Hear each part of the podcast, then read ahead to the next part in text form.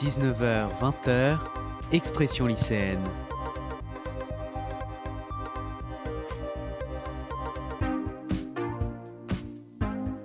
Avec Quentin Brachet sur Webset Radio.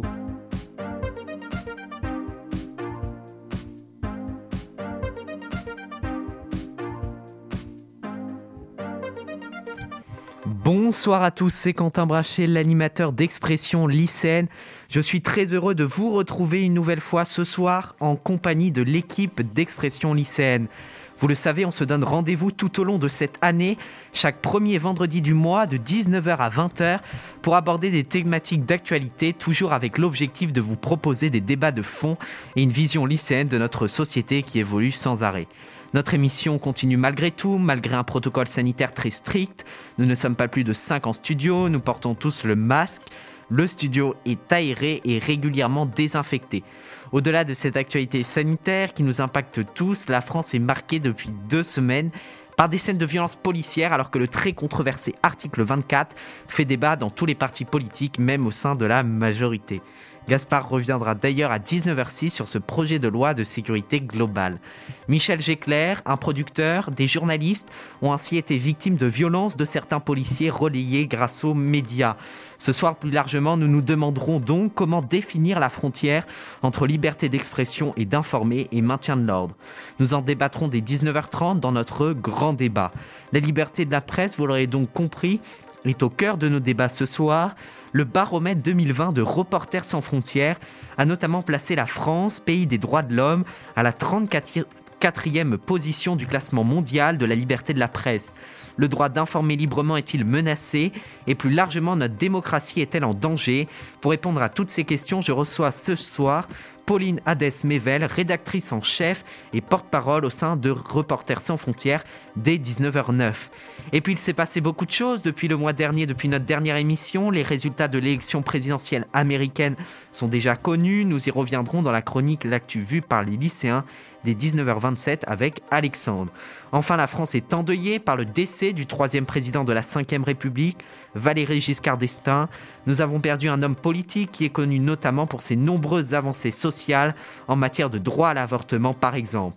Sa nécrologie, je vous la propose dès 19h03 dans mon édito. Vos chroniques habituelles sont bien sûr là. Alexis avec son point de vue sur l'actualité sanitaire à 19h31. Le journal des sports, enfin euh, d'émission, la culture, votre chronique littéraire et bien d'autres moments dans cette émission pour vous informer. Pour l'heure, c'est le replay de l'actu. Euh, avant, je vais saluer bien sûr tous mes chroniqueurs. Bonsoir Alexandre. Bonsoir Quentin. Bonsoir Gaspard. Bonsoir Quentin. Et bonsoir Alexis. Pour l'heure, donc, c'est le replay de l'actu du mois de novembre présenté par Alexis. Nous sommes le vendredi 4 décembre, il est 19h sur Webset Radio et vous écoutez Expression lycéenne.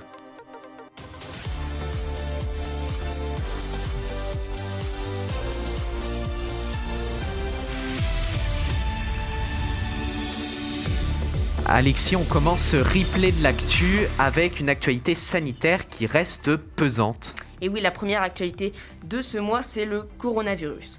En plein assouplissement des mesures de confinement et d'une réduction de générale des cas de Covid, qu'en est-il de la situation et qu'aurons-nous le droit de faire pour les fêtes?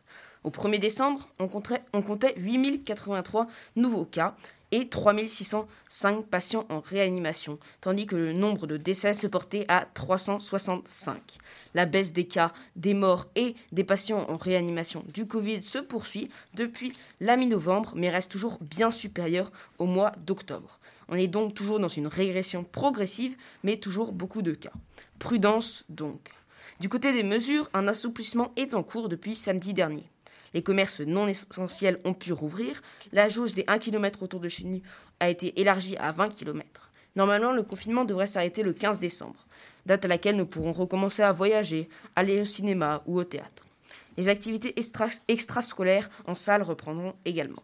Mais les réunions privées devraient toujours être limitées et un couvre-feu de 21h à 7h du matin sera mis en place, sauf bien sûr les 24 et 31 décembre, mais sans regroupement sur la voie publique.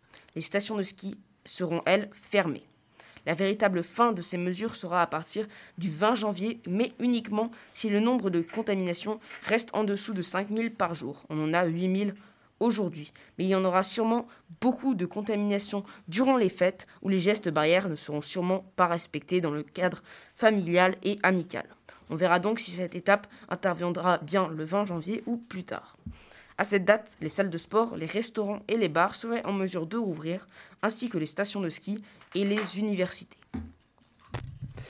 Alors, euh, le programme du déconfinement, tu viens de nous le détailler, Alexis. On va parler maintenant d'une lueur d'espoir tout de même. Les campagnes de vaccination contre la Covid-19 se précisent.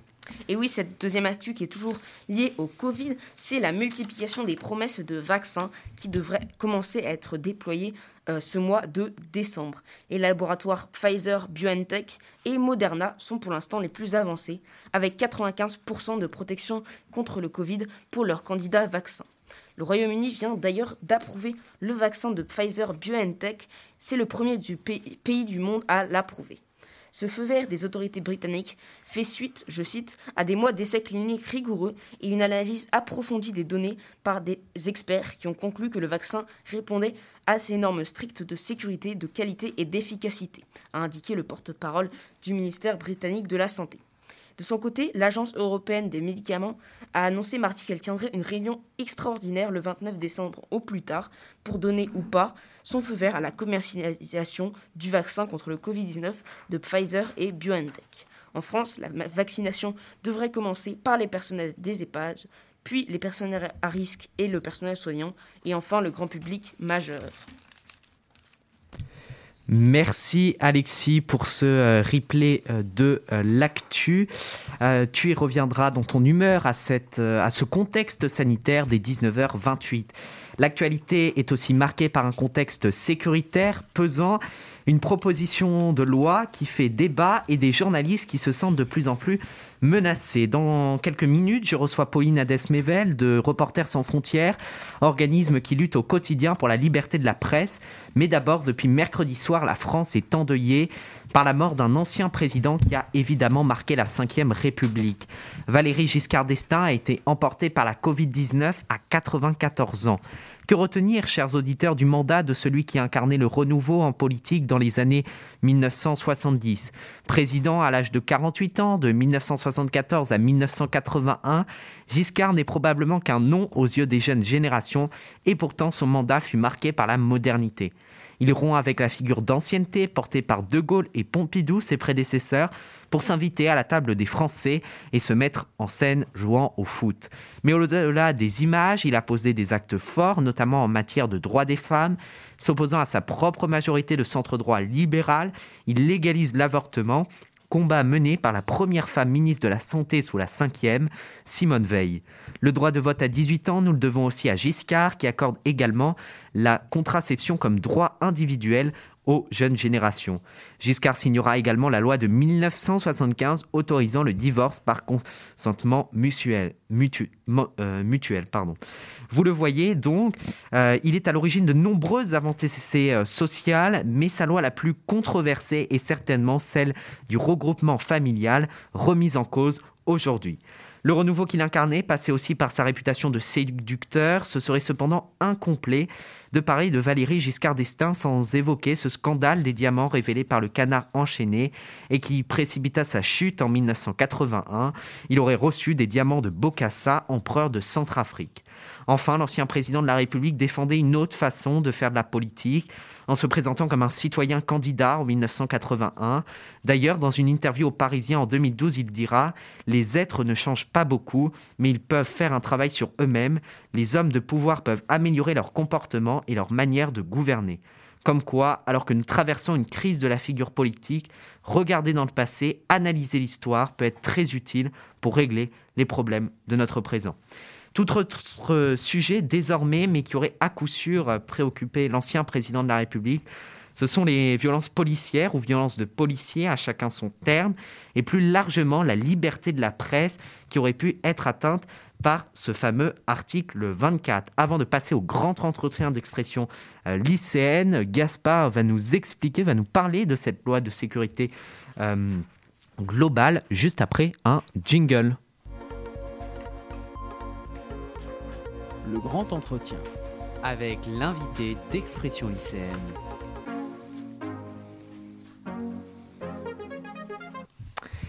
Alors Gaspard, dans ton mois politique, tu nous apportes un éclairage sur cette loi polémique de sécurité globale que tente de faire passer le gouvernement. C'est la proposition de loi qui a fait le plus grand bruit récemment. Gérald Darmanin, accompagné par une cohorte de députés de la majorité, a proposé au Parlement la mise en place d'une loi, la loi sécurité globale.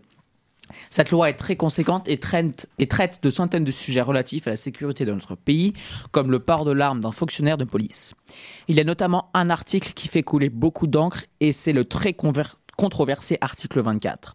Il naît du volonté du ministre de l'Intérieur de vouloir protéger encore plus les policiers. Dans une interview donnée à Europe 1, il cite deux exemples à qui cette loi pourrait être utile un policier de 26 ans qui s'est vu faire preuve d'un appel au lynchage via les réseaux sociaux suite sûrement à une verbalisation n'ayant pas plu à certaines ou même encore pire. Des appels de viol collectif ont été lancés contre une policière suite sûrement à son intervention. Darmanin faut donc traduire cette idée par une phrase ne pas porter atteinte à l'intégrité physique et psychique d'un gardien de la paix. Or, il considère qu'en filmant les policiers à visage découvert, cela pourrait permettre de les, de les identifier et donc de pouvoir s'acharner contre eux une fois qu'ils sont en civil. En soi, cette idée pourrait être intéressante, cette proposition de loi, mais la vraie question est comment mettre cela en place. Et c'est là où interviennent les ennuis. Ah bah les ennuis c'est ça. Le floutage des policiers est un moyen efficace, mais là encore plusieurs problèmes. Primo, cela demande une réalisation spéciale des médias. Secondo, en direct, il est impossible de flouter les policiers. Et tierceau, on ne peut plus reconnaître les policiers, ce qui, lorsque lors d'affaires policières de violence policière, est très handicapant. Aujourd'hui, de nombreuses scènes de violence policière ont été reconnues et même jugées car il y avait derrière une preuve vidéo d'un citoyen ou d'un journaliste.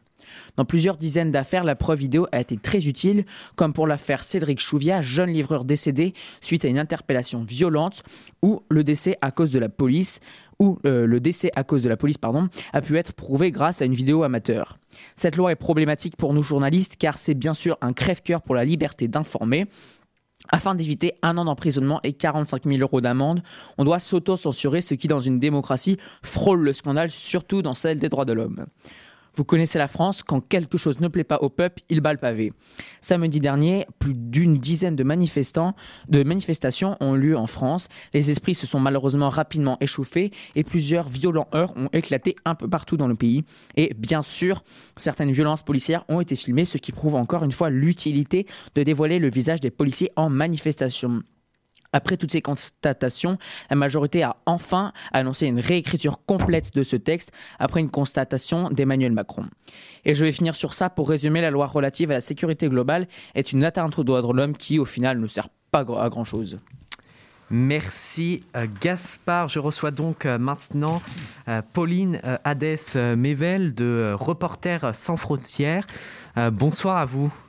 Bonsoir. Merci d'avoir accepté notre interview. Vous êtes euh, porte-parole et rédactrice euh, au, sein de Reporters sans frontières, organisation non gouvernementale reconnue d'utilité publique et créée en 1985 par quatre journalistes, Robert Ménard, Rémi Loury, Jacques Molena et Émilien Jubineau.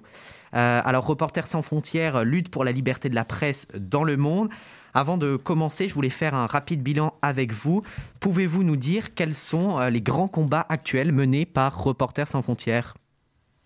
Oui, bonsoir. Merci beaucoup de vous intéresser à Reporters sans frontières et à notre euh, activité euh, dans votre émission. Reporters sans frontières, c'est une organisation avec plusieurs bureaux dans le monde, répartis sur tous les continents, un siège social à Paris et donc une activité qui est menée partout dans le monde avec euh, une couverture sur 180 pays. Vous savez qu'on évalue la liberté de la presse euh, sur euh, ces 180 pays avec à peu près autant de correspondants dans, le monde. Donc, qui sont donc pour le pire des pays la Corée du Nord et pour le, le premier la Norvège. donc on publie chaque année un classement de la liberté de la presse et puis on publie également au mois de décembre un bilan des journalistes tués ou détenus ou pris en otage. Et aujourd'hui, nos grands combats sont nombreux. En fait, ils résident dans la défense de journalistes à travers le monde, comme par exemple la défense de Julian Assange, qui est un éditeur, en tout cas un collaborateur du journalisme, qui est menacé d'être extradé vers les États-Unis pour purger une peine euh, de plusieurs dizaines d'années de prison. Euh, nous travaillons bien sûr euh, sur le, le, sujet de l'Algérie et des journalistes qui ont couvert le mouvement de contestation sociale, le Irak. Notre correspondant est d'ailleurs actuellement détenu. Nous défendons des journalistes en Turquie, euh, bien sûr, qui depuis le coup d'État en 2016 subissent euh, un lourd tribut. Euh, nous venons de rentrer d'une mission en Somalie où nous essayons de, nous essayons de faire en sorte que la situation s'améliore parce qu'en Somalie, c'est le pays où il y a eu plus de 50 journalistes tués ces dix dernières années. Donc c'est énorme et nous avons obtenu un moratoire des autorités euh, somaliennes pour qu'elles euh, mettent fin aux arrestations abusives. J'allais dire que partout dans le monde, il y a une cause à défendre. Je pense que cette année en particulier, avec le Covid, avec les difficultés qu'ont rencontrées les reporters sur le terrain et avec les lois d'exception qui ont été votées, euh, mises en place par des régimes un peu autoritaires, on a encore plus de travail et on doit dénoncer toutes ces atteintes, toutes ces entraves à la liberté d'informer. Et, justement, est-ce que vous avez le sentiment qu'au niveau de la gestion de crise de la Covid-19, les gouvernements du monde ont été transparents avec euh, la presse et les médias? Et est-ce que justement les lois que vous évoquiez il y a quelques instants euh, liées euh, aux privations de liberté au niveau de la Covid-19 ont permis à certains régimes de renforcer leur, leur autorité? Oui, absolument. D'ailleurs, nous en avons fait état euh, dès la mi-mars. En fait, euh, plusieurs euh, régimes se sont ont profité en fait de cet état de choc, en fait de cette ce qu'on appelle la choc doctrine. C'est une notion d'un écrivain qui s'appelle Naomi Klein. Ils ont profité en fait du fait que le, monde était à l'arrêt, le monde était surpris, abasourdi, pour faire passer des législations qui ne seraient jamais passées en temps normal et pour les faire passer avec des mesures d'urgence. On l'a même vu en Hongrie où la diffusion de soi-disant fausses informations pouvait mener en prison et condamner euh, pour, pour jusqu'à 5 ans de prison.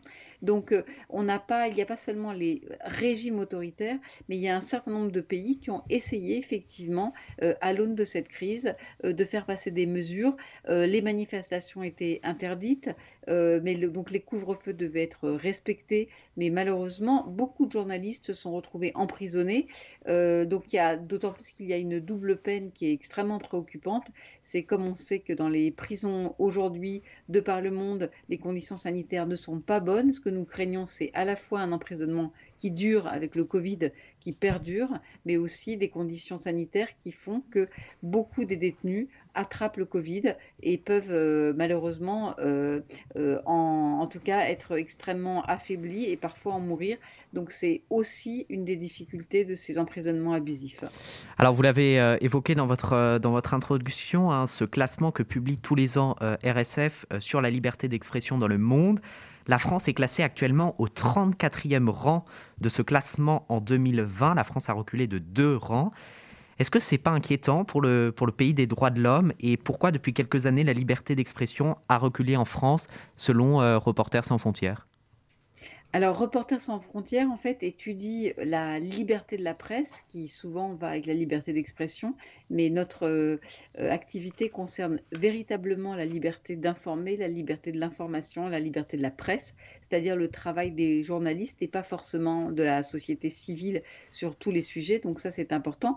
Effectivement, la France a reculé. Elle a reculé de deux places euh, en 2020.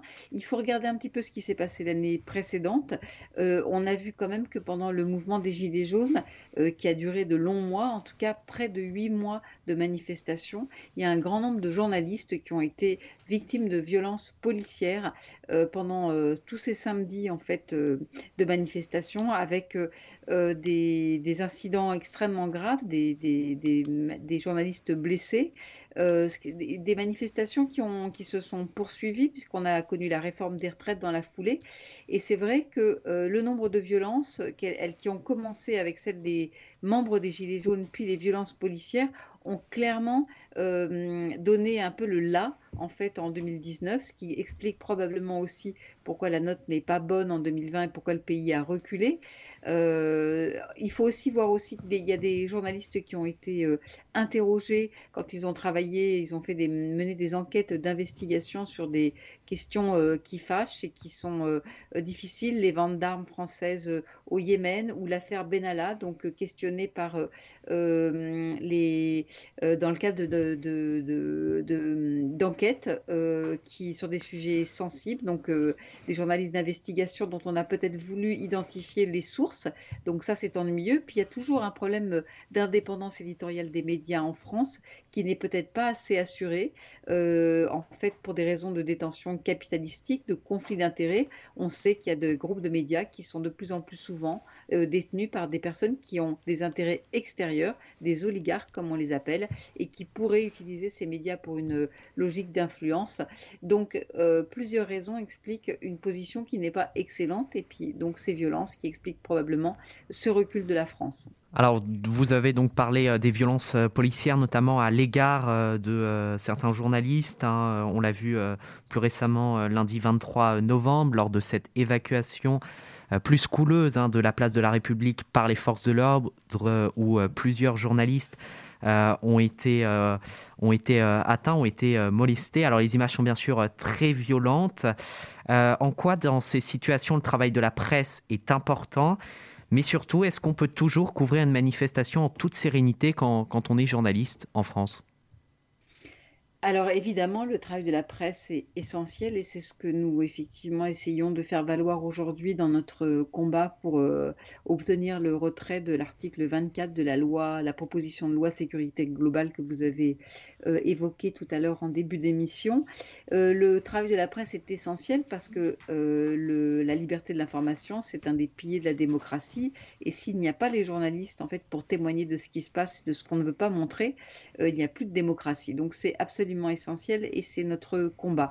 Aujourd'hui, est-ce qu'on peut couvrir sereinement une manifestation en France? Ce qui est certain, c'est qu'aujourd'hui, euh, au vu du nombre de manifestations, euh, il y a une part de répression qui est extrêmement élevée. Il faut dire qu'il y a plus de manifestations, plus de personnes qui couvrent les manifestations, plus de journalistes, plus de journalistes peut-être plus jeunes et moins expérimentés, euh, plus précaires et plus près à aller au cœur de l'événement et qui s'expose plus. En tout cas, aujourd'hui, euh, couvrir une manifestation en France euh, n'est pas euh, du tout une mission sans risque, effectivement. on a vu qu'il y avait des problèmes de violence policière. On a vu que le président de la République, Emmanuel Macron, l'a évoqué récemment. Il a reconnu, Oui, dans une interview aujourd'hui. Exactement, il s'exprimait donc pour la jeunesse, pour vous, pour vous les jeunes, euh, principalement euh, pour exprimer euh, sa position sur des, cas de violence policière commises sur la population et notamment sur un producteur de musique, mais aujourd'hui aussi sur les, les violences policières commises à l'égard des journalistes. je crois que ce qui est très important, en fait, c'est de noter que le climat s'est quand même dégradé pour la couverture des manifestations et que même si, euh, bien sûr, les forces de police sont sur les dents depuis longtemps, depuis les attentats, depuis 2015, depuis cinq ans, et extrêmement sous tension, il est clair que euh, la couverture des manifestations est rendue de plus en plus difficile avec la mise en place de mesures comme la circulaire qui s'appelle Schéma national du maintien de l'ordre, SNMO, qui a été mise en place, qui a été, qui sera mise en place au mois de janvier 2021 euh, mais qui a été euh, proposé par le gouvernement et notamment le ministère de l'Intérieur au mois de septembre. Donc il y a des mesures qui sont prises qui réduisent la capacité des journalistes à couvrir les manifestations librement, en toute quiétude, et notamment cet article 24 euh, de la proposition de loi sécurité globale qui pose quelques problèmes aujourd'hui puisque euh, on a, on a dénoncé un texte que qu'on estime dangereux euh, parce que son interprétation prête à confusion et on ne sait pas si des journalistes pourraient être sous le coup de sanctions et comme vous l'avez mentionné de 45 000 euros d'amende ou d'un an d'emprisonnement pour avoir diffusé par un moyen quelconque, en tout cas dans le but qu'il soit manifestement porté atteinte à son intégrité physique ou psychique l'image d'un policier ou d'identification d'un fonctionnaire de police nationale. Mais justement, est-ce que vous comprenez euh, le fait que certains euh, policiers aujourd'hui euh, c'est une, une réalité, sont notamment victimes d'insultes sur les réseaux sociaux à la suite de manifestations parce que leur visage est dévoilé? Comment on fait pour avoir lié liberté d'expression et aussi bah, respect de l'intégrité de ces policiers? Alors nous comprenons tout à fait évidemment les demandes qui sont extrêmement légitimes de ces policiers. En aucun cas nous pouvons nous y opposer. Elles sont euh, normales et le fait que leur vie privée soit respectée euh, et en tout cas que leur sérénité soit respectée est quelque chose d'essentiel. En revanche, on ne peut pas euh, mettre dans la balance la liberté de la presse et opposer en fait deux combats. Malheureusement, ce n'est pas aux journalistes en fait de faire les frais de telles mesures. Et les journalistes sont là pour rapporter l'information, de l'information d'intérêt public qui vient du terrain, et en aucun cas ne peuvent payer le prix en fait de ces restrictions euh, et de cette protection des policiers. Donc c'est pas aux journalistes, c'est pas aux syndicats ou aux organisations comme Reporters sans frontières de faire des propositions. Il faut que les journalistes puissent être sur le terrain comme ils le peuvent aujourd'hui c'est-à-dire filmer, raconter ce qui se passe, raconter euh, des affaires d'intérêt public pour la population et pouvoir couvrir euh, un écran total, pas la moitié d'écran, pas un policier à moitié, sans son visage, sans, sa, tête, malheureusement. Euh, il faut qu'on puisse rendre compte. L'objectif n'est jamais de nuire à leur intégrité physique. Ce qui se passe sur les réseaux sociaux et qui fait l'objet des demandes des policiers, c'est un autre problème, donc ça ne relève pas de ces journalistes que nous, euh, en tout cas de cette liberté d'informer que nous défendons. Alors maintenant, je voudrais évoquer un chiffre avec vous. 52% des Français, soit un Français sur deux, expriment une défiance vis-à-vis de la presse, selon un sondage du groupe Ipsos en 2019. C'est considérable. Comment pouvez-vous expliquer cela? Alors, il est évident que dans ce pays et ailleurs aussi, euh, le média bashing et la perte de confiance dans les médias euh, est quelque chose qui est extrêmement euh, répandu aujourd'hui et que l'objectif de organisations comme Reporters sans frontières, c'est de faire en sorte que euh, on regagne de la confiance dans les médias et surtout qu'on regagne de la confiance dans l'information. Et donc pour ça, en fait, Reporters sans frontières euh, essaye de privilégier en fait l'information et les informations fiables. Nous avons par exemple lancé euh, il y a deux ans une Journalism Trust Initiative, une initiative pour la fiabilité de l'information, qui est un dispositif d'autorégulation qui vise à promouvoir les sources d'informations fiables euh, dans, un, dans, un, contexte où les contenus euh, sont divers. En fait, la, technologie permet de faire venir euh, aux auditeurs, à l'audience en général, des contenus divers, de la propagande, de la publicité, de l'information sponsorisée ou de l'échange d'opinions, au même titre que le journalisme en concurrence directe. Donc nous, nous estimons que c'est une concurrence déloyale et qu'en fait l'objectif, c'est de faire en sorte que tous ces contenus qui sont manipulés ou extrémistes soient mis au banc qu'on favorise les bonnes informations vérifiées de manière indépendante et pour que, au fur et à mesure, euh, la, population, en fait, euh, ait à nouveau plus confiance dans l'information et qu'elle ne soit plus euh, abreuvée de fausses informations qui créent en fait ce climat. Mais justement, est-ce que vous entendez les critiques de certains, notamment actuellement, à l'encontre de la presse, qui dénoncent des opérations médiatiques, parfois, le fait que des violences contre des policiers soit moins médiatisé à l'inverse euh, de, violences policières? Alors c'est un débat qui ne relève pas de Reporters sans frontières dans le sens où nous sommes plutôt sur la défense de la liberté d'informer plus que du journalisme, mais euh, j'ai tendance à vous dire qu'a priori, euh, bien sûr, les, les, informations sont toujours... une information n'est plus ou moins jamais neutre. Et bien entendu, euh, euh, il y a sûrement une disparité entre certaines informations par rapport à d'autres. Il est évident que euh, pendant les manifestations, nous sommes conscients qu'il y a aussi des images qui devraient circuler sur des, des entraves, en tout cas des, des, violences qui sont commises à l'égard de policiers, autant que celles qui sont distribué sur, celle, sur les violences commises à l'égard des journalistes, mais on n'est plus tout à fait dans le mandat de Reporters sans frontières qui défend les journalistes et qui n'est pas, dont le, mandat essentiel n'est pas de défendre le journalisme. Nous sommes conscients qu'il y a une perte de confiance euh, dans les médias et avec des, initiatives euh, sérieuses qui euh, favorisent des informations fiables, nous pensons que c'est un bon moyen pour regagner la confiance. Alors avant de conclure, Gaspard, une question pour vous. Bonjour Madame Aden Mevel, Reporters sans frontières, j'explique pour nos auditeurs, en mars 2020, a euh, collaboré avec toute une équipe de, créateurs pour faire ce qu'on appelle euh, euh, la, bibliothèque de la, de, la, de liberté de la presse. Bon, j'explique, c'est sur Minecraft. La plateforme Minecraft, hein, c'est une, grande bibliothèque qui regroupe tous les articles censurés dans quatre pays. Si ma mémoire est bonne, on va avoir Égypte, Russie, Arabie Saoudite et le Vietnam. Donc en fait, on va sur cette, sur ce, dans ce temple, parce qu'en fait cette bibliothèque est limite un temple. Il y a une salle par pays et euh, on peut choisir, euh, par exemple, un article de machin sur le gouvernement du Vietnam qui a été censuré par euh, le gouvernement. Et donc, Reporters sans frontières l'a mis dans cette plateforme. J'en viens à ma question. Est-ce que vous pensez qu'aujourd'hui, on est obligé, malheureusement, de passer par une plateforme de jeux vidéo, donc Minecraft en l'occurrence, pour faire passer un message, faire valoir les droits de la presse? Alors, je vous remercie d'avoir cité cette entreprise euh, cette initiative que nous avons lancée effectivement contre la censure en ligne.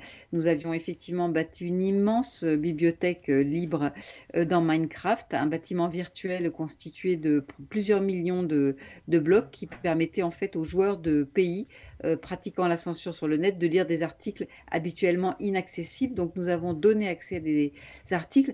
Oui, il faut incarner et oui, il faut s'adresser à différents publics.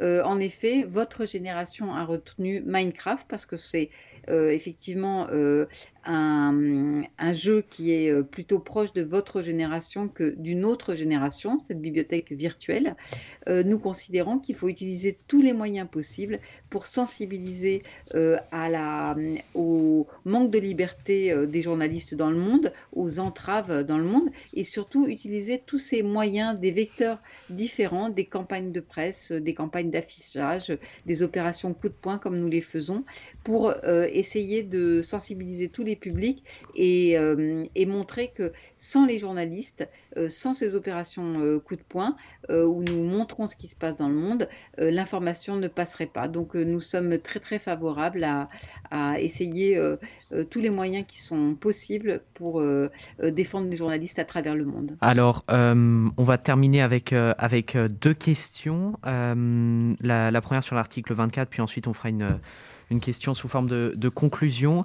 Euh, votre position euh, sur l'article 24 euh, est-elle ambiguë? Certains journalistes vous ont reproché de faire de l'opportunisme. La position de Reporters sans frontières est claire sur l'article 24 depuis donc le début des discussions. Nous avons en fait demandé le retrait de l'article euh, en expliquant effectivement qu'il y avait un problème euh, de principe, c'est-à-dire que dans les faits, nous ne pensons pas que les journalistes euh, puissent être suffisamment, puissent être poursuivis. Bien sûr, rien n'exclut qu'il y ait une plainte, mais nous excluons, nous pensons plutôt qu'il peut y avoir des conséquences pratiques. En fait, nous pensons qu'un procureur peut être amené, s'il souhaite montrer l'intention malveillante d'un journaliste qui aurait diffusé des images d'un policier, nous pensons que le procureur pourrait aller chercher euh, dans les affaires dans les mails, dans les conversations téléphoniques ou dans les échanges sur les réseaux sociaux euh, de des journalistes qui voudraient incriminer et regarder euh, ce que la personne a publié, un propos virulent sur les violences policières sur les réseaux sociaux par exemple. Donc nous pensons que c'est plus l'interprétation, la capacité du juge à aller regarder euh, le profil du journaliste qui est en cause que la condamnation qui pèse sur le journaliste, euh, euh, bien sûr. La deuxième chose, c'est que nous pensons, et c'est cette raison qui nous amène aussi à demander le retrait de cet article, c'est que de toute façon, sur le terrain, c'est un article qui peut créer des difficultés au moment des tournages en direct, puisque ces journalistes ne pourront pas filmer des policiers en, en toute quiétude, puisqu'il y a toujours ce problème de la reconnaissance et que ça peut avoir un effet dissuasif sur le reste de la profession. Personne n'a envie d'être arrêté en plein tournage ou de voir son euh, reportage interrompu. Donc il y a un effet euh, qui fait peur et donc euh, cet article 24 va créer quand même un, problème de, dissuasion auprès de l'ensemble des journalistes qui craindront d'être interrompus quand ils filmeront en direct bien ce que, ce que vous dites, mais qu'est-ce que vous répondez concrètement à ceux qui, disent que vous êtes opportuniste dans... Comme le reporter Gaspard Gland sur Twitter. Alors, nous avons effectivement euh, eu des échanges euh, euh, avec, en tout cas pendant la, semaine dernière, avec un certain nombre de personnes qui s'exprimaient sur Internet, dont la personne que vous mentionnez à l'instant. nous estimons qu'avec ARSF, nous faisons un travail remarquable sur 180 pays nous réduire euh, à une dispute euh, ou à des propos ou à un opportunisme euh, soi-disant, si c'est les mots qu'il a employés, à l'échelle de la France, c'est très réducteur. Nous avons beaucoup de résultats à travers le monde et nous n'avons pas jugé bon de relever en tout cas ce, que, ce qui a été dit. voilà, je pense que tout le monde peut s'exprimer sur euh, euh, la capacité de Reporters sans frontières à défendre les journalistes euh, en France. Je ne pense pas que le mot opportunisme soit forcément ce qui nous décrit le mieux. il faut toujours ramener notre action. La France est un des 180 pays dans lequel nous menons une action au quotidien. Alors pour terminer, peut-on dire aujourd'hui que l'affirmation de notre modèle républicain passe aussi par un renforcement euh, de euh, la liberté de la presse? Ben oui, absolument. Je pense que la liberté de la presse euh, passe effectivement, est devenue absolument essentielle. Et on le voit aujourd'hui. je suis contente de voir qu'il y a une équipe de jeunes gens euh, s'intéressent à ce qui se passe euh, et ce qui se passe autour d'eux et euh, créent un média comme le vôtre, Expression lycéenne, ça témoigne du fait que les médias sont importants, l'information est importante, la communication est importante. Donc oui, en effet, la, liberté de la presse est une valeur essentielle aujourd'hui dans les démocraties et dans les républiques, absolument. Merci beaucoup, Pauline euh, Desmevel, pour euh, cet entretien que vous nous avez accordé euh, ce soir. On a bien compris votre message et le très bel engagement de Reporters sans frontières. Alors, euh, dans quelques instants, on va se retrouver avec les chroniqueurs d'expression lycéenne pour répondre à notre question du mois. Quelle est la frontière entre respect du maintien de l'ordre et liberté de la presse? N'hésitez pas à réagir à notre émission sur notre compte Instagram, expression lycéenne. Ce sont des sujets très importants que nous abordons ce soir, qui vous intéressent et vous interpellent chers auditeurs lycéens, je l'espère bien. C'est d'ailleurs le moment de vous donner la parole avec Alexandre dans sa chronique L'actu vue par les lycéens. Il clôture le sujet des élections américaines que nous avions abordé il y a un mois. On va voir tout cela après un jingle.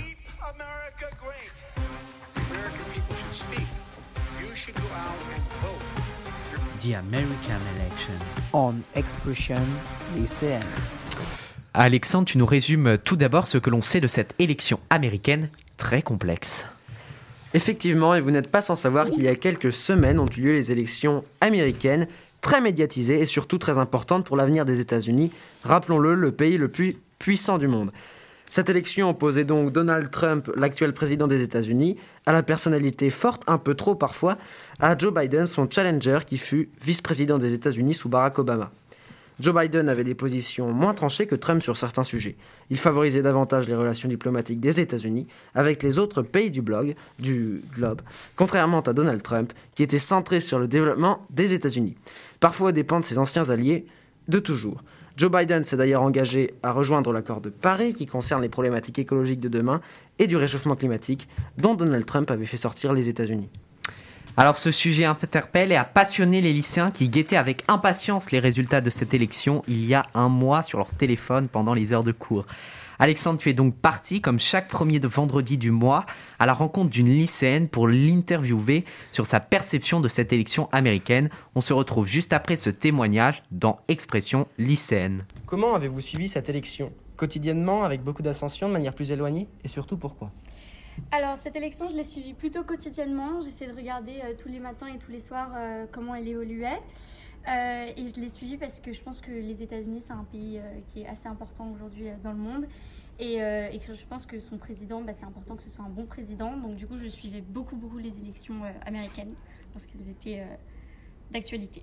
D'accord. Et comment est-ce que euh, tu as appris la victoire de Joe Biden?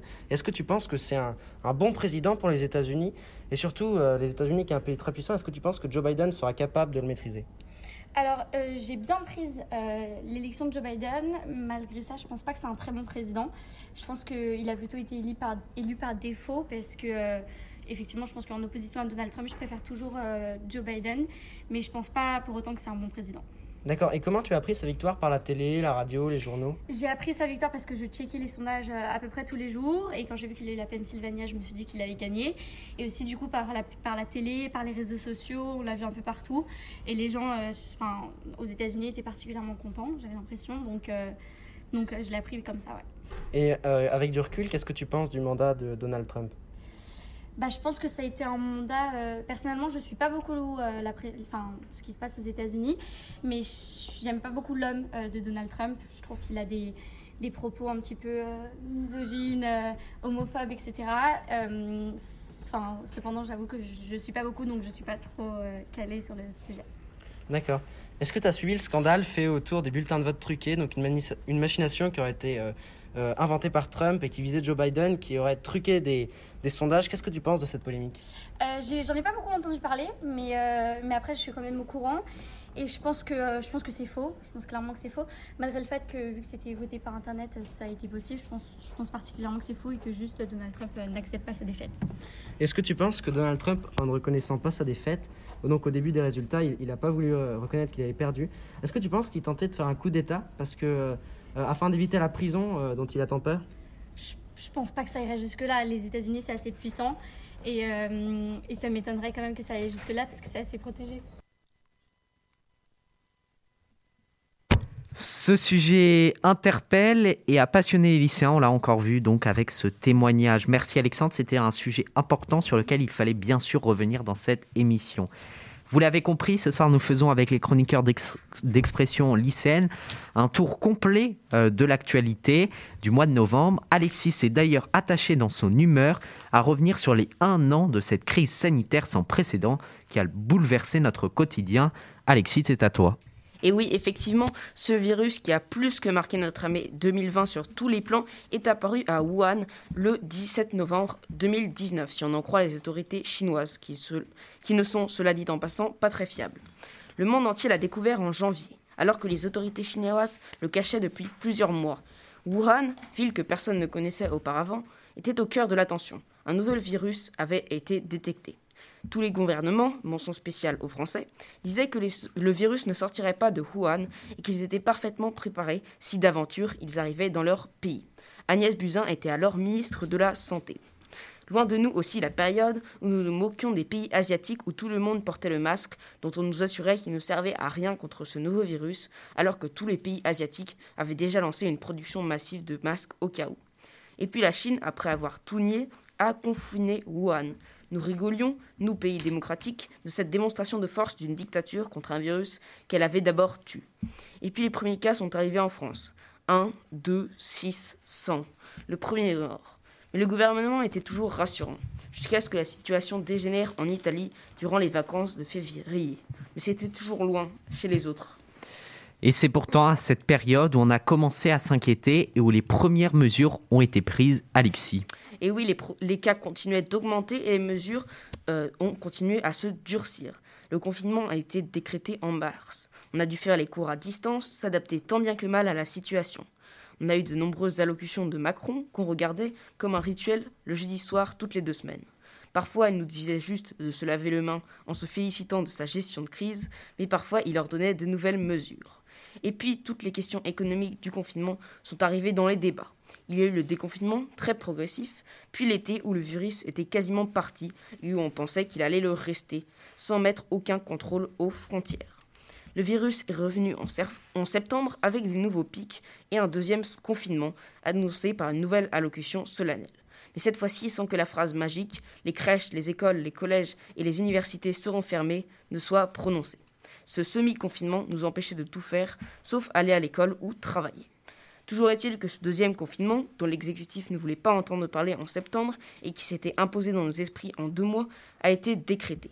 Nous revoilà donc partis pour un tour, mais ce reconfinement, moins strict, est pourtant venu à bout du virus en moins de temps que le premier. À cause de, cause de quoi? Une meilleure traçabilité, de meilleures méthodes ou un coup de chance, une baisse de virulence du virus? Aujourd'hui, on est comme en juin, ravis du début de la régression de la courbe du virus, plus ou moins prudent, avec une nouvelle période, avec moins de restrictions, moins de virus la promesse d'un vaccin qui s'ouvre à nous. Alors la question c'est, rendez-vous en mars pour un troisième confinement. Merci euh, Alexis euh, pour cette, euh, pour cette humeur dans laquelle tu as bien donné ton avis ce soir. En tout cas, on aura bien analysé dans les trois premiers numéros d'expression lycéenne cette crise sanitaire. À 19h42, je vous propose désormais de mobiliser nos chroniqueurs pour un nouveau grand débat consacré à la liberté de la presse et aux violences policières, sujet épineux auquel s'attaquent ce soir Alexandre, Alexis et Gaspard. Tout ça, c'est après un jingle. Le grand débat du mois. Expression lycéenne. Je rappelle la question que nous nous posons ce soir. Quelle est la frontière entre respect du maintien de l'ordre et liberté de la presse?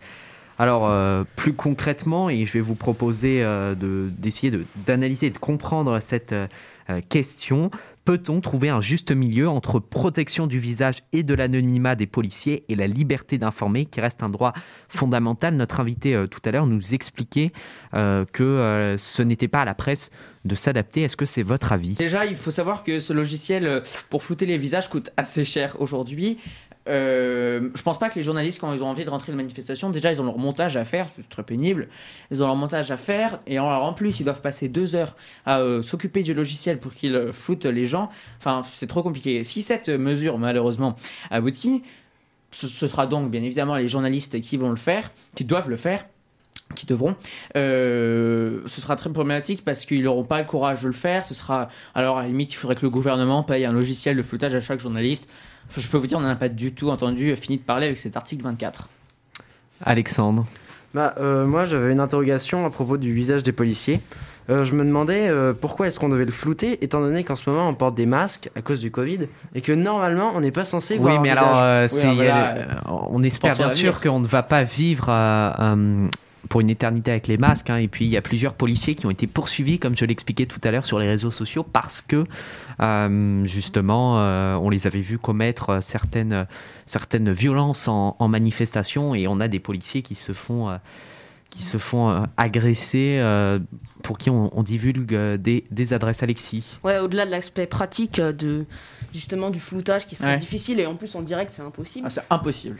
et donc je pense que c'est vraiment une, problème, une problématique de liberté d'expression.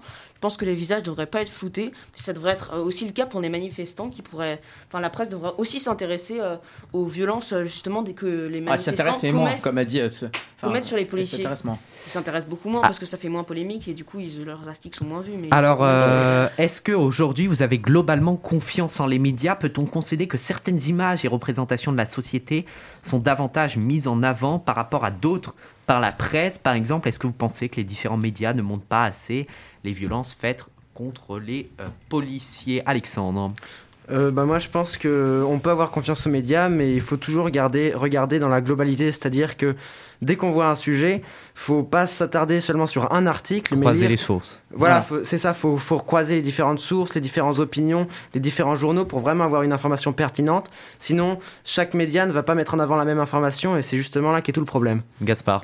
Alors, moi, j'ai la chance de, de, connaître ce monde des médias. Moi, actuellement, aujourd'hui, je fais confiance aux médias. Si vous voulez, j'ai un peu mes médias favoris, euh, pas comme tout le monde. Et d'autres, bon, je le fais quand j'allume BFM, je vais pas regarder sur mon téléphone. Euh, est-ce que c'est vrai que machin a dit ça Enfin, c'est assez pénible quand on est chez soi de, de, de, croiser les sources. En, revanche, quand les journalistes, eux, font euh, un travail, ils croisent les sources. Moi, je pense qu'aujourd'hui, on peut faire attention aux médias. Je donnerai un petit tips à, mes, à, nos, à nos auditeurs. Le site Le Monde a mis en place un site qui s'appelle Decodex. Euh, c'est un site où vous rentrez le nom du média il va vous dire qu'est-ce qu'il en est. Par exemple, je Oui, vois un article sur le Parisien. Mais là, on parle trouve- pas vraiment des fake news, on parle du Oui, traitement de l'information qui va, parfois est différent. Et, et d'ailleurs, euh, euh, Pauline Adès-Mével le concédait, hein, euh, le concédait tout à l'heure, euh, que parfois euh, le traitement de l'information bah, a, a, euh, Ah, il faut pas oublier que les journalistes, avant d'être des journalistes, c'est des humains, c'est des êtres humains. Donc, euh, ils vont tous avoir forcément un petit bord Alexis. politique, etc. Oui, euh, je pense que l'information qu'on peut avoir sur nos médias traditionnels, qui sont euh, bien vérifiés, sont vraies. Mais parfois, il faut savoir Et aussi la question, se demander. encore une fois, c'est pas. Oui, il faut savoir se demander euh, si ce média est, fait, est commandé à une telle ligne directrice pour savoir Voilà. qu'ils ont euh, un point de vue qui leur est imposé, qui est sûrement le leur. Et donc, faut, faut, faut regarder leur point de vue et pour voir si parfois ils montent pas certaines choses. Et par qui il est financé aussi Alors, oui, voilà, par qui les finances. Considérez-vous que la police est devenue l'ennemi public numéro un? Les manifestations sociales ne vont-elles plus de pair avec le maintien de l'ordre? En clair, euh, est-ce qu'à chaque fois qu'il y a une manifestation, euh, ça dégénère? Gaspard Ah, c'est c'est un peu abusé de dire que c'est l'ennemi numéro un, mais en même temps, c'est un peu vrai. Euh, un enfin, je vous. Par exemple, il y a quelques années, le rôle des policiers dans une manifestation n'était pas de, euh, de protéger avec des gros casques et des gros boucliers, c'était juste d'encadrer la manifestation. Pour ceux qui ont des souvenirs encore, euh, il y avait- il y avait juste des policiers qui escortaient le cortège et le cortège, ça s'arrêtait à là. En 2017 ou 2018, quand on a eu les Gilets jaunes, la stratégie a complètement changé. Là, c'était pas de- d'encadrer les manifestants, c'était de les disperser.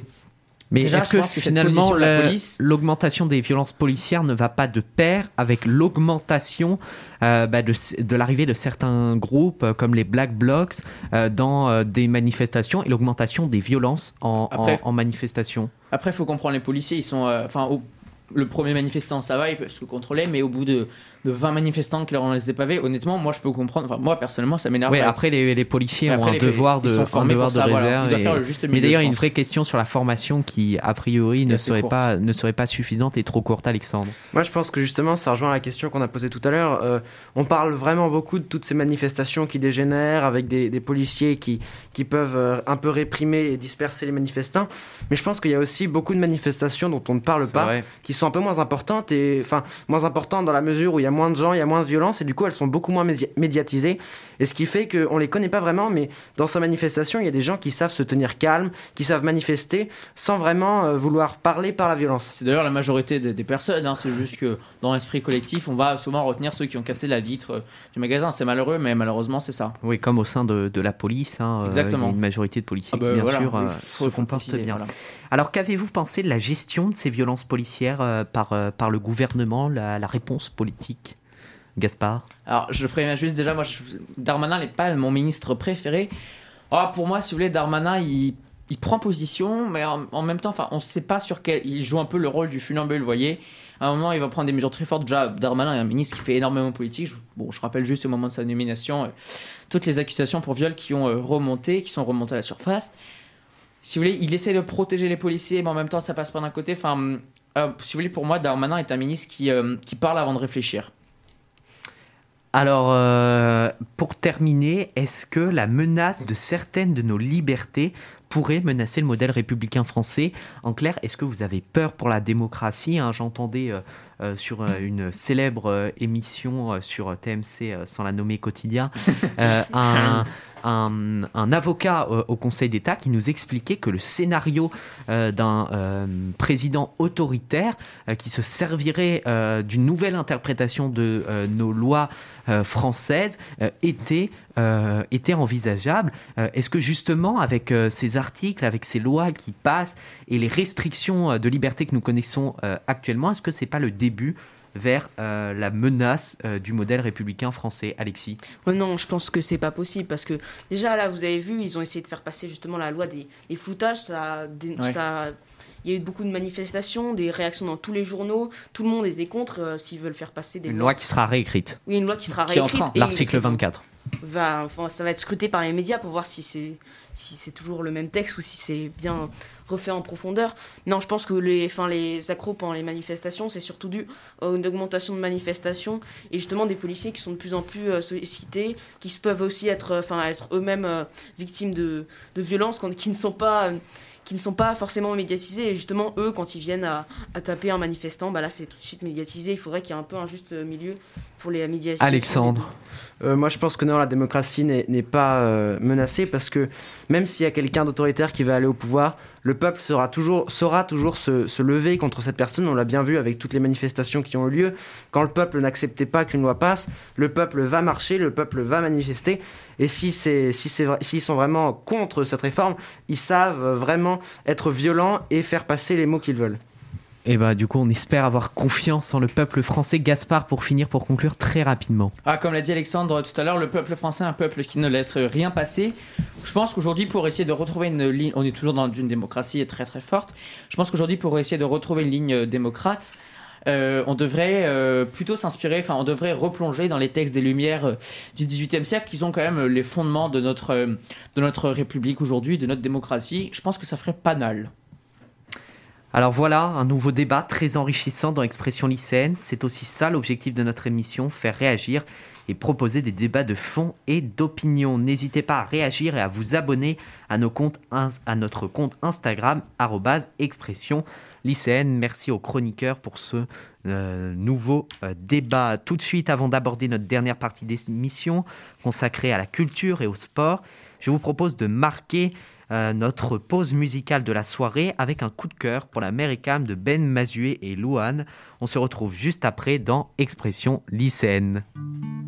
19h, 20h, expression lycéenne. Qui baillera le premier, Avec Quentin Brachet qui se sur jettera Webset le Radio. dernier à flot, qui boudra, qui sera le saoulé, qui effacera la craie du tableau, et qui croira encore tout ça vaut le coup, qui cherchera poux invisibles, qui de nous, amoureux, reprendra ses flèches pour les lancer sur une autre cible. La mer est calme, je la regarde. Et j'attends les remous, les grandes lames et les albardes qui emportent tout. qui emporte tout.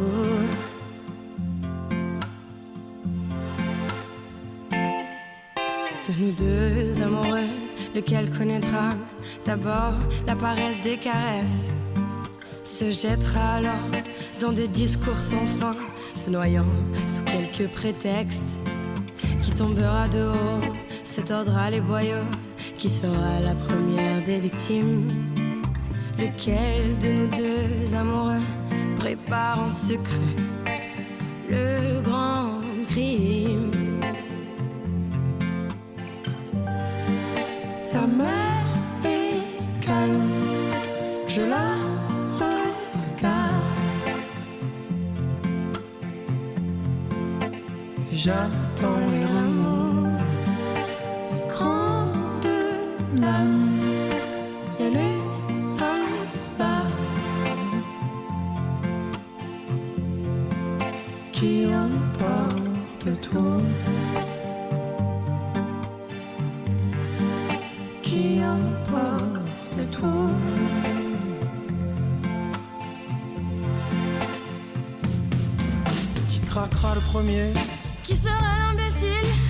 un soir d'été fera tout éclater. Qui craquera le dernier Qui sera l'amnésique Qui au fil des années pourra tout oublier Qui pourra pardonner Et puis l'éponge passée après quelques années. Et les épaules tassées qui dira c'est assez. Qui aura le courage d'avouer que tout ça n'était qu'un grand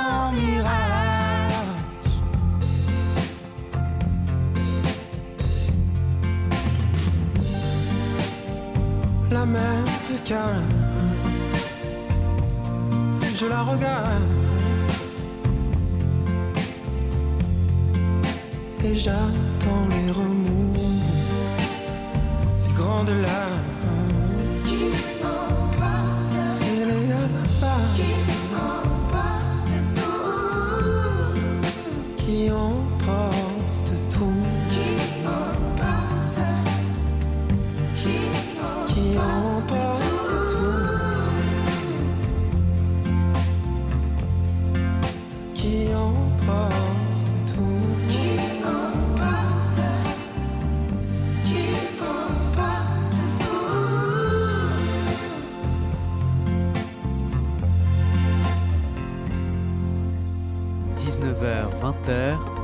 Expression lycéenne. Avec Quentin Brachet sur Webset Radio. De retour dans Expression lycéenne après cette très belle musique. On promeut la chanson française sur notre plateau. N'hésitez donc pas à aller découvrir Ben Mazué qui vient de sortir un nouvel album. D'ailleurs, en parlant culture, c'est l'heure de la chronique d'Alexandre pour se descendre dans une actualité très dense. Tu commences d'ailleurs par évoquer la dure situation des acteurs de la culture dans cette crise sanitaire. Et oui, le titre de cette chronique est bien le billet culture d'Alexandre, et c'est pourquoi je pense qu'il est très important de rendre un grand hommage à tous les libraires, conservateurs de musées, propriétaires et directeurs de théâtre ou encore de cinéma, qui ont su, malgré une crise économique de plus en plus effrayante et surtout de plus en plus certaine, malgré une terrible crise sanitaire qui est malheureusement encore d'actualité, malgré un niveau d'alerte d'attentats extrême, ils ont su faire perdurer notre culture, la culture française, mais aussi la culture internationale. Et croyez-moi, ils ont souffert, nos acteurs de la culture. Comme le disait Alexandre Rebel dans notre dernière émission, il est, il est capital de les soutenir dans cette période difficile. Je souhaitais également expliquer l'histoire du ministère de la Culture, à qui on doit la diffusion au plus grand nombre de la culture française, mais aussi de la culture internationale. La culture, c'est avant tout de l'éducation, mais aussi de la curiosité. Au début de la Ve République, le général de Gaulle dirige la France et il souhaite offrir un ministère à André Malraux, ancien résistant et membre du RPF, un parti politique fondé par le général de Gaulle. En 1959, donc, le général de Gaulle souhaite offrir un ministère à André Malraux.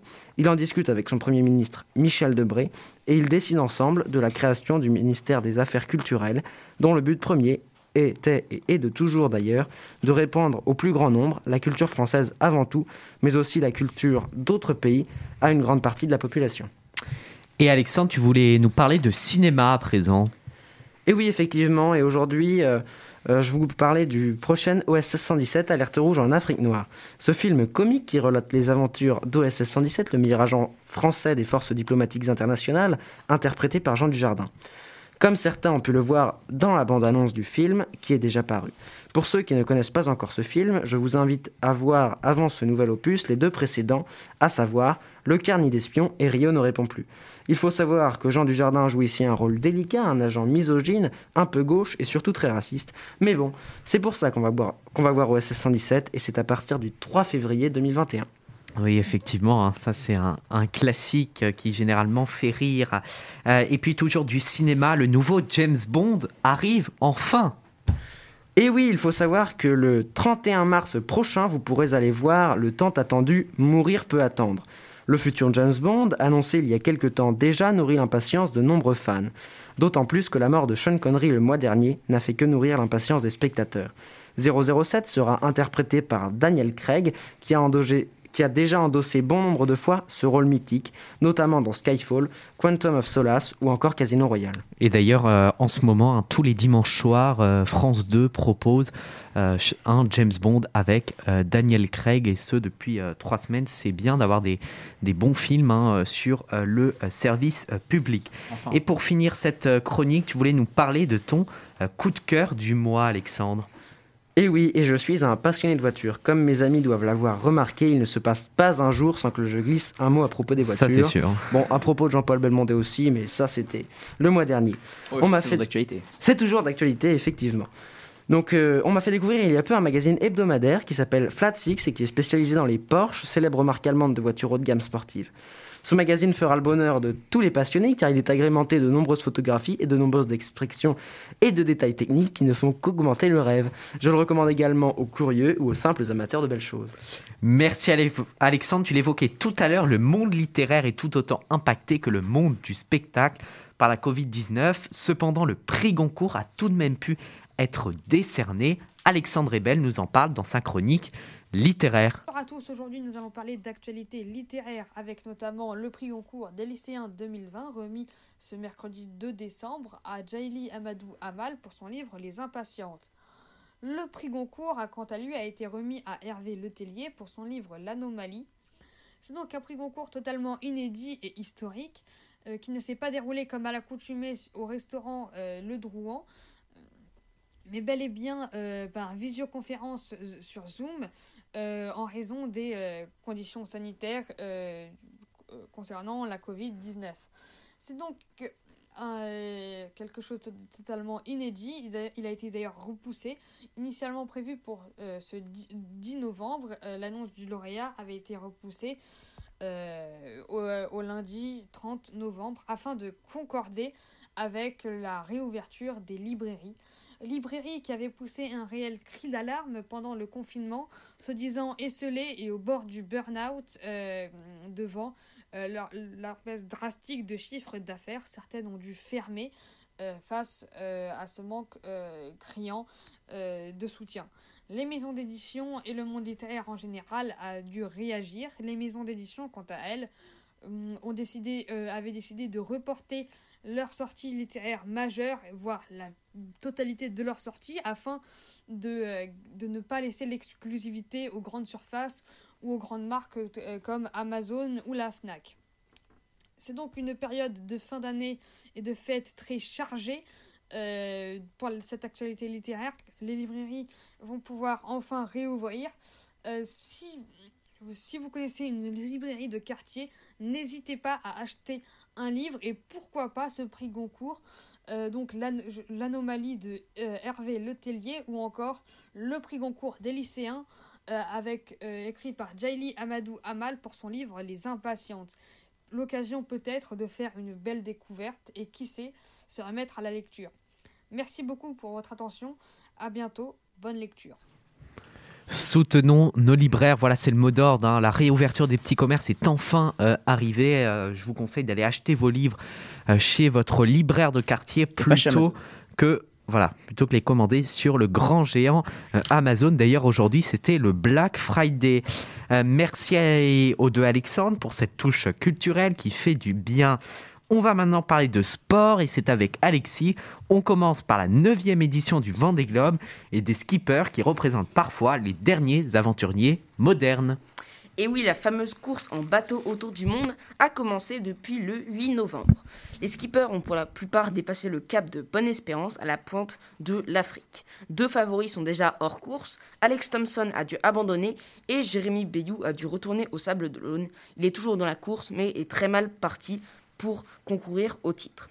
On a assisté au sauvetage de Kevin Escoffier qui a dû quitter son bateau en canot de sauvetage. Il a finalement été retrouvé par Jean Lecam et navigue avec lui jusqu'à ce qu'il soit débarqué sur un navire.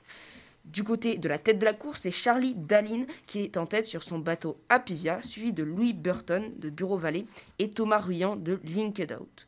Les skippers commencent la traversée de l'océan Indien. On refera un point sur le Vendée Globe dans les prochains mois. Oui, parce que le Vendée Globe, c'est bien sûr une course qui dure très longtemps, hein, euh, généralement aux alentours de 70 jours. Là, de nouvelles prouesses technologiques euh, sur, euh, sur, les, sur les bateaux nous font penser que euh, de nouveaux records euh, vont être euh, battus. Donc, normalement, dans la prochaine émission, on, on continuera de parler du Vendée Globe. 28 secondes pour vivre, titrer l'équipe au lendemain d'un terrible accident subi par le pilote de Formule 1, Romain Grosjean. Une impressionnante accident dramatique. Et oui, ce Grand Prix du Bahreïn qui a failli tourner à la catastrophe. Dimanche dernier, quelques secondes après le départ de ce Grand Prix, le pilote français Romain Grosjean a percuté de plein fouet les barrières de sécurité à plus de 200 km/h. Son bolide s'est fendu en deux et a pris feu. Le sportif tricolore a passé 28 interminables secondes dans le brasier avant d'être extrait. Miraculé, il s'en tire quasiment indemne après avoir frôlé à mort, mis à part ses mains brûlées au deuxième degré. Je n'ai pas perdu connaissance, raconte-t-il. Pour m'extraire du baquet, j'ai pu retirer ma ceinture, le volant n'était plus là, probablement envolé lors du choc. Il continue. Même à Hollywood, ça n'existe pas. Je suis resté 28 secondes dans les flammes, mais cela m'a paru bien, bien plus long, alors que j'ai tenté trois fois de m'extraire du baquet. Après cet accident, je suis heureux d'être en vie. Malgré ce traumatisme, Romain Grosjean entend bien remonter en piste à Abu Dhabi dans deux semaines. On ne peut que lui souhaiter bonne chance. Eh oui, une formidable détermination pour, euh, pour Romain euh, Grosjean alors qu'il a frôlé euh, la mort, comme quoi le sport hein, peut, peut permettre de, de, de se reconstruire après de terribles accidents. Et puis que serait une chronique sport sans parler de foot et de Ligue? Des champions Et oui, que serait une chronique sport sans parler du foot? Mardi et mercredi soir ont eu lieu les matchs de la cinquième journée Avec de des bons résultats pour les clubs français, pour une fois. Oui, oui, c'est vrai. Avec la cinquième journée des poules de la Ligue des Champions. Une cruelle désillusion pour Rennes qui a perdu 1-0 contre Krasnodar, perdant toute chance de se qualifier pour une compétition européenne. En revanche, l'OM a gagné son premier match 2-1 face à l'Olympiakos grâce à deux pénalties de paillettes avec un arbitrage très discutable sur le deuxième. Toujours est-il que les Marseillais rompent avec la série des 13 défaites consécutives et conservent une chance infime d'être versés en Ligue Europa, la deuxième compétition européenne. Ils devront battre Manchester City la semaine prochaine. Et espérer un résultat favorable du côté de leurs concurrents. Le PSG a lui aussi gagné son match contre le Manchester United 3-1, ça c'est une bonne nouvelle, et a donc de très très grandes chances de se qualifier pour les huitièmes de finale de la Ligue des Champions. Une phase de poule assez mitigée mais plutôt bonne pour les clubs français. On, par- on parle également de la Ligue Europa qui a eu lieu euh, hier. Euh, Lille a gagné 2-1 face au Sparta Prague et est qualifié en 16e de finale de la Ligue des Champions, le seul français, le seul De club la Ligue français- Europa. de la Ligue Europa, pardon, n'importe quoi. Le seul club français à être qualifié pour l'instant. Et Nice a perdu 3-2 contre le Bayer Leverkusen. Et euh, deux grands changements sont attendus, notamment du côté de l'entraîneur Patrick Vieira, qui pourrait euh, être venu à euh, démissionner ou être viré. Merci Alexis pour cette euh, nouvelle chronique, euh, sportive. On va bien sûr suivre euh, toute l'actualité euh, sportive euh, de, le mois euh, prochain et au cours de ce mois de décembre. Et on en reparlera bien sûr le 8 janvier. On arrive à la fin de cette émission et c'est maintenant l'heure du rendez-vous habituel d'expression lycéenne.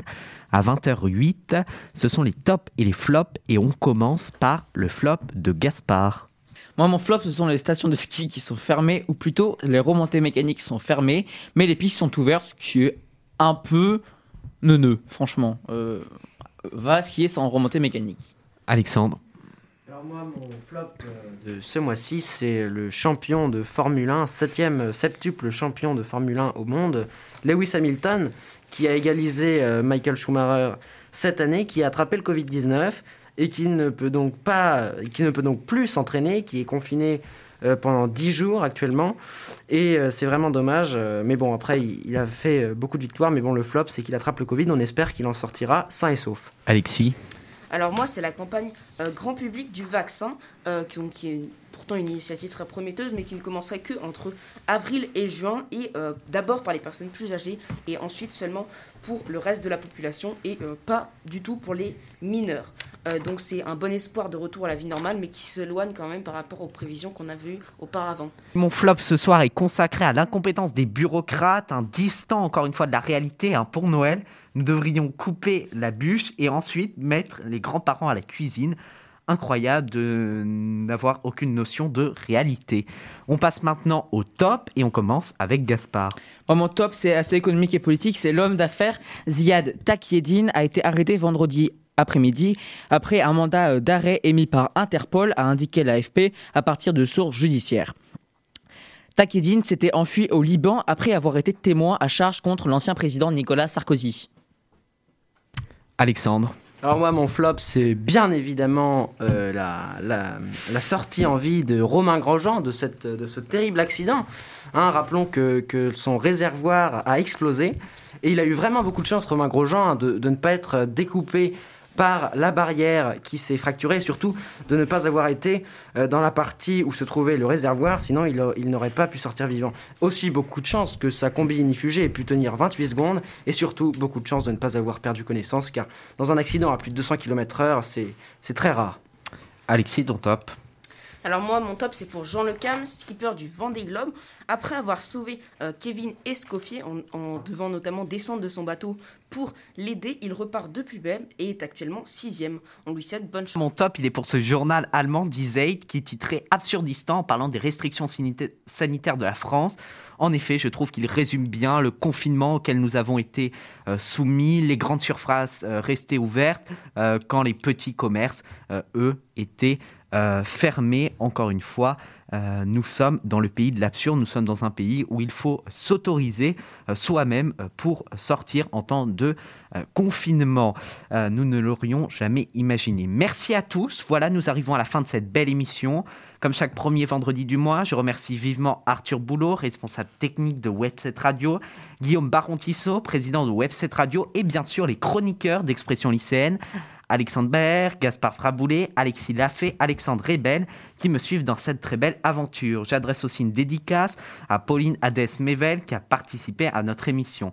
Je remercie également Samuel Winogradov pour l'aide apportée au jingle et des conseils précieux donnés. Une mention euh, également au lycée Aldebert Demain avec son directeur, Monsieur Auchard, Madame Saez, Madame Verdonnet et Madame Ruel, sans qui cette émission n'aurait probablement pas vu le jour. Gaspard Fraboulet était ce soir à la régie. Voilà, expression lycéenne hashtag 3, c'est fini. J'ai été très heureux de pouvoir réaliser euh, une nouvelle émission malgré des contraintes sanitaires qui s'appliquent à nous euh, en studio. Et puis continuez à éveiller votre esprit critique et défendons nos libertés plus que jamais. N'hésitez pas à nous suivre sur Instagram avec le compte expression lycéenne euh, et dites-nous aussi ce que vous avez pensé de cette euh, troisième émission. On se retrouve le vendredi 8 janvier pour la quatrième émission, même horaire, même jour, avec de nouveaux invités et de nouvelles découvertes, tout en ayant l'objectif de vous informer. On sera alors en euh, 2020. D'ici là, restez prudents. 2021. 2021, pardon. Et d'ici là, restez prudents et portez-vous bien. Bonne soirée à tous. Salut. C'était Quentin Brachet dans Expression lycéenne sur Webset Radio. Chers auditeurs, chères auditrices, je vous propose de terminer cette belle émission par une note de jazz. Vous écoutez. 19h, 20h, Expression lycéenne. Avec Quentin Brachet sur Webset Radio.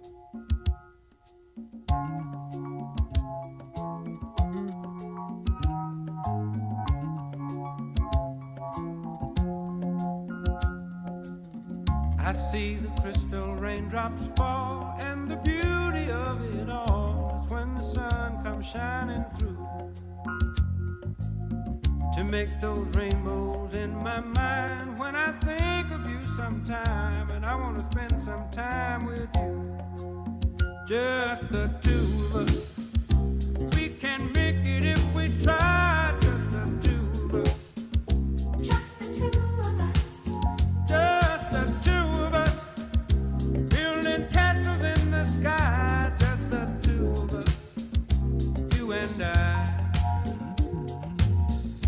look for love, no time for tears. Wasted water's all that is. And it don't make no flowers grow. Good things might come to those who wait, not for those who wait too late. We gotta go for all we know. Just the two of us. We can make it if we try.